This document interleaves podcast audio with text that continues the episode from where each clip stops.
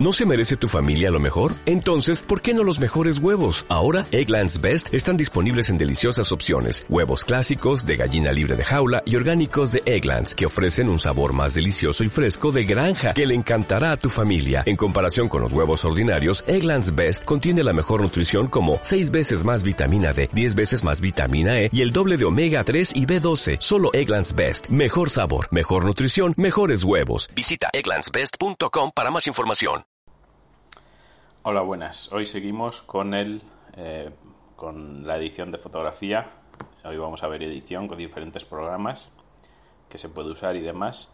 Pero antes eh, voy a decir que como Evox solo deja ver los últimos 20 capítulos, si lo hacemos a través de alguna aplicación de podcast, pues eh, el que quiera ver capítulos antiguos, tanto del curso de fotografía como de otros tipos, pues a través del blog o también entrando en la, en la página de iVoox y buscando el, podcast, pero si no a través de mi blog que es vulturzgz.tumblr.com, de todas maneras está puesto en la descripción del podcast. Ahí tenéis todos los capítulos, a la derecha tenéis una nube de etiquetas y ahí podéis elegir eh, pues el curso de fotografía o, o aplicaciones o lo que sea. Entonces ahí podéis ver todos los capítulos, si os interesa ver los primeros que os habéis perdido o lo que sea, pues ahí están. Y hoy vamos a ver un poco diferentes tipos que podemos hacer para editar fotografías, diferentes opciones en función de facilidad de uso y, funciones que, opciones que tienen los programas. Entonces, eh, vamos a ver eh, la primera opción que me parece bastante interesante es una aplicación o programa que se llama Pixel R, que se, que se deletrea P-I XLR. Está tanto como para Android y, iOS como para Windows y Mac. Con lo cual, eh, lo bueno que tiene es que está en todas las plataformas.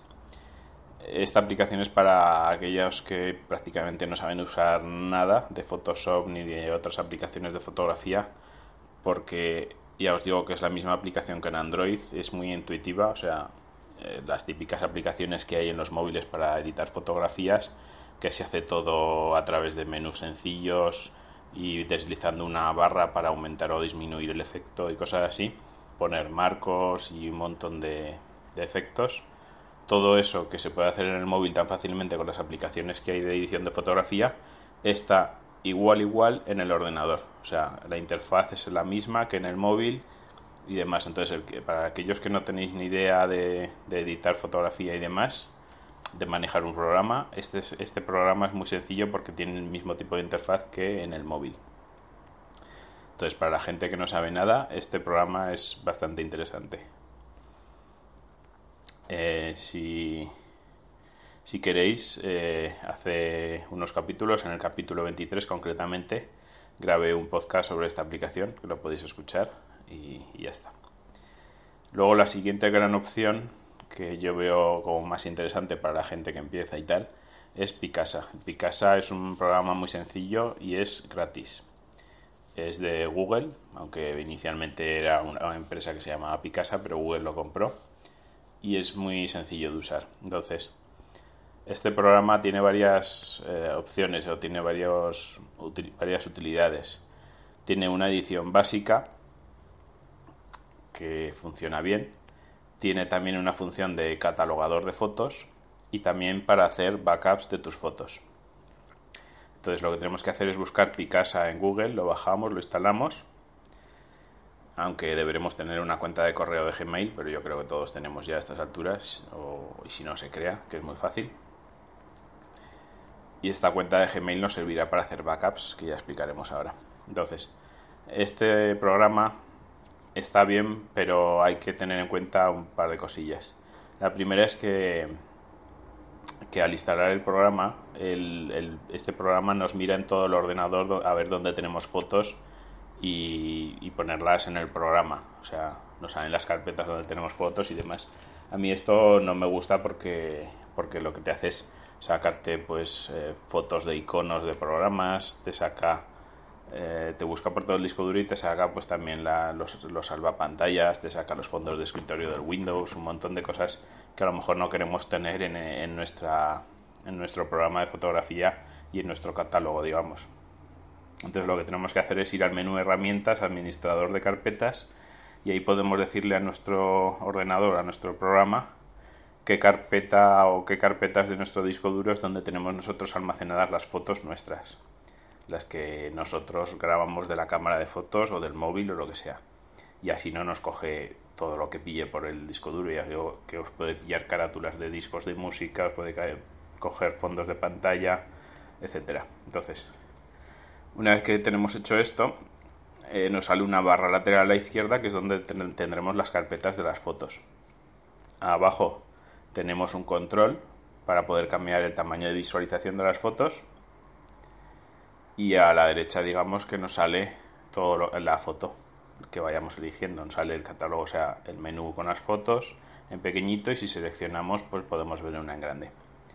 Este programa como os he dicho sirve de catalogador de fotos para tenerlas todas a mano y para editar un poco en plan sencillo. Si hacemos doble clic doble clic en una de las fotos la veremos en grande y ya nos saldrá un pequeño menú para poder hacer varios retoques como recortar la foto, enderezarla si está torcida, darle más claridad, oscuridad, quitar los ojos rojos, cambiarles tonos, etc. Son todos retoques sencillos y fáciles. Incluso lleva algún filtro también. Una de las opciones más interesantes para la gente que no sabe modificar contrastes y tonos y demás es que hay un botón de voy a tener suerte, igual que en el buscador de Google, y lo que hace es que, que, automáticamente arregla esa foto como el programa piensa que va a quedar mejor. En fotos que no son complicadas suele funcionar bastante bien, pero para todas las fotos no sirve, porque algunas nos las, eh, las subirá mucho de luz o otras las pondrá muy oscuras, pero en general suele funcionar bien. Otra característica que tiene este programa es que no modifica las fotos, entonces no hay que tener miedo a modificar las fotos, a cambiar, a poner filtros, a subir nitidez, a subir contraste, a hacer todo lo que queramos y, probar, que es como más se aprende. Entonces, lo que hace este programa es dejar el original como está y crea un pequeño archivo en la misma carpeta en el que dice, pues a esta foto se le ha aplicado un filtro tal y se le ha recortado con estas medidas y se le ha hecho esta otra, se le ha subido el contraste hasta el nivel 45, por ejemplo, y así. Entonces, la foto original siempre queda y lo que hace este programa es, digamos, crear un archivo que dice que a esa foto se han hecho estas modificaciones. Entonces, cuando tú abres Picasa, esa foto va a estar con las modificaciones, pero si abres esa foto en cualquier otro programa de Windows o de o en cualquier otro programa, la foto la vas a ver eh, como estaba en original con lo cual no hay miedo a retocar y además porque siempre vas a tener la foto original disponible. En caso de que modifiquemos una foto y nos guste cómo haya quedado ya y, hayamos aprendido a manejarlo un poco, si queremos eh, que la foto que se quede como la hemos retocado, lo que tenemos que hacer es darle a exportar y guardarla con otro nombre en, en la carpeta que queremos, que queramos y así tendremos la original y la foto ya modificada. Tiene más opciones este programa como imprimir, enviar por correo, subir a Google Fotos, eh, subir a un blog, hacer un collage, películas, etcétera. Hay varias opciones. O sea, este programa es bastante completo, aunque no es muy avanzado en ninguno de los aspectos, pero sí que sí que tiene bastantes cosas. También podemos elegir para mandar por correo si queremos que la foto se, se haga más pequeña para que pese menos y poderla mandar. O sea, tiene o para crear CDs, eh, hacer presentaciones con música. Tiene bastantes cosas. Sigo explorando el programa porque tiene muchas posibilidades y ya que es gratis y es de Google, eh, es bastante interesante. También tienes opción de filtrar las fotos por personas, tienes reconocimiento de caras, eh, etcétera. Otra opción interesante que tiene el programa es que todas las fotos que tienes ahí metidas las puedes subir a la nube. Con la cuenta de Gmail que te pregunta al principio de instalar el programa, te da un espacio en Internet para, guardar tus fotos. Me parece, creo que ahora mismo son 25 gigas lo que dan para subirlas a, a la resolución que tú tengas. O puedes eh, tienes una opción de, de, almacenamiento infinito, pero las fotos se quedan a una resolución bastante menor. Entonces con 25 GB se pueden guardar bastantes, pero bueno. También también tiene eh, para o sea, se suben a Google Plus y y con esto pues se guardan ahí esos 25 gigas. Y si las si tenemos muchas muchas fotos eh, pues a baja resolución. Pero bueno de momento eso es lo que hay. Igual ahora con la salida de Google Fotos lo que dijeron que llegaban hasta 16 megapíxeles igual lo integran ahí con Picasa no lo sé seguro. De momento no lo han hecho creo. Entonces eh, tú a la hora de funcionar lo que haces es cuando llegas a casa con la tarjeta SD llena de fotos, las metes al ordenador, las metes al programa de Picasa en una de las carpetas que Picasa está siempre mirando, como hemos dicho antes en la configuración del programa, y ya las reconoce, te crea una carpeta nueva y ya eh, te sale en el catálogo de todas las fotos, te salen esas fotos nuevas, las editas, lo que quieras, y le das al botón de sincronizar en la, en la web y se te suben a tu cuenta de Google Plus, digamos eh, directamente. Eh, se sincronizan y ya está, si haces cambios y demás. Y eso. Una vez que ya las tenemos sincronizadas, pues se pueden quedar de dos formas. Esto también sale en la configuración del programa cuando las, cuando las subes a internet, que podemos tenerlas de modo privado, que no las puede ver nadie, simplemente están en tu, en tu zona web, digamos, en tu, en tu cuenta de Gmail y también las puedes hacer públicas, tanto públicas completas como públicas eh, a través de un enlace que tú puedas enviar a una persona que tú quieras que las vea. Entonces, eh, esas son las dos o tres opciones. Eh, poder enseñarlas a través de un link, que sean públicas las pueda ver todo, el mundo, o sea, o simplemente privadas. Esto en herramientas, opciones, álbumes web, es donde se puede configurar. Luego en los álbumes web pues ya podemos tener, podemos modificarlas, poner portadas a los álbumes. Eh, últimamente también hay pues estos pases de diapositivas que Google Fotos o Google Plus eh, crea con las fotos que subes o, o, hace una especie de GIF animado con varias fotos seguidas que son parecidas. O sea, todo esto ya es lo que implementa Google Plus. Hay más cosas que hace este programa, pero vamos, esto es lo básico, una edición básica, una catalogación de fotos y un backup. Luego ya tiene más cosas, pero esas tres grandes funciones son más que interesantes, sobre todo para gente que, empieza y que, y que puede venir muy bien. Más programas tenemos el Adobe Lightroom, que este, como ya hablamos en pasados episodios, es un catalogador, catalogador de fotos y mm, para revelar fotos en RAW.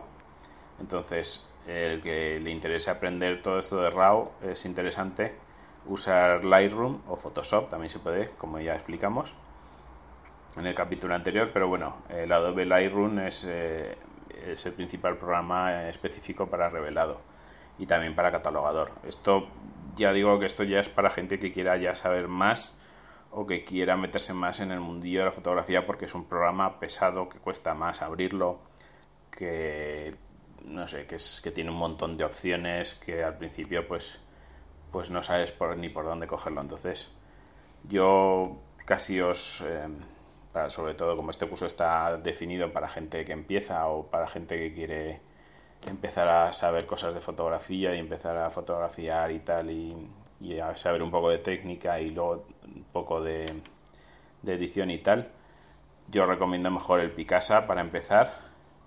Y si veis que os gusta y queréis seguir y tal, pues seguir con el Picasa simplemente como catalogador de fotos y empezar a usar Photoshop y Lightroom. Entonces, el que quiera saber Photoshop, pues es lo mismo, es, es más, de, más de nivel avanzado para los que ya saben o para los que están empezando pero quieren aprender y quieren llegar lejos. Pero claro, es un uso, el uso de Photoshop para editar fotos no es, no es intuitivo ni es fácil, eh, trabaja por capas, es muy potente y ya digo, el que quiera aprender a, eh, lo ideal sería empezar con el Picasa programas similares, pero bueno, yo indico el Picasa porque es muy fácil, es gratis, es de Google y viene muy bien. Y, eh, simplemente como el Picasa como catalogador y backup y luego pues empezar a, usar el Photoshop poco a poco y ir mirando por internet que hay un montón de tutoriales en YouTube porque el Photoshop es la herramienta típica y la que todo el mundo usa en modo profesional entonces eh, hay un montón de tutoriales hay libros hay un montón de cosas que se pueden para ir aprendiendo se pueden ver entonces eh, pero como aquí lo que hacemos es empezar y aprender yo creo que lo mejor es empezar con Picasa para hacerlo todo y poco a poco ir empezando tener aparte el Photoshop e ir empezando a manejarlo y a probar cosas y a aprender a través de tutoriales de YouTube y demás. Eh, también hay una opción para el que no quiera piratear o no quiera comprar el Photoshop, que es un programa similar a Photoshop, aunque no se, supone que no es tan potente, pero es similar a Photoshop y es software libre y por lo tanto es gratis y se llama GIMP, G-I-M-P. Yo sí que lo he probado alguna vez, lo instalé y tal por verlo, pero, prácticamente no lo he usado. Pero se supone que es similar a Photoshop en, forma de trabajo y demás. Si alguno queréis probarlo y no tenéis Photoshop o no lo podéis conseguir, pues también es una opción. Y hasta aquí pues el capítulo de hoy. Nos queda otro capítulo que es para hablar de consejos artísticos, de las reglas de los tercios, eh, reglas de enfoque y cosas de estas. Entonces eso ya el último capítulo de momento, si, si pienso alguno más y si no ese será el último capítulo. Y espero que os haya gustado y ya sabéis si queréis ver capítulos antiguos en el blog o en la página de iVoox, que ahí están todos los capítulos. Y nada más. Un saludo y ya sabéis, arroba vulturzz en Twitter y en Telegram y el correo vulturzgz.gmail.com y la dirección del blog que está en los comentarios del capítulo, ya lo he dicho un par de veces. Un saludo y hasta el próximo.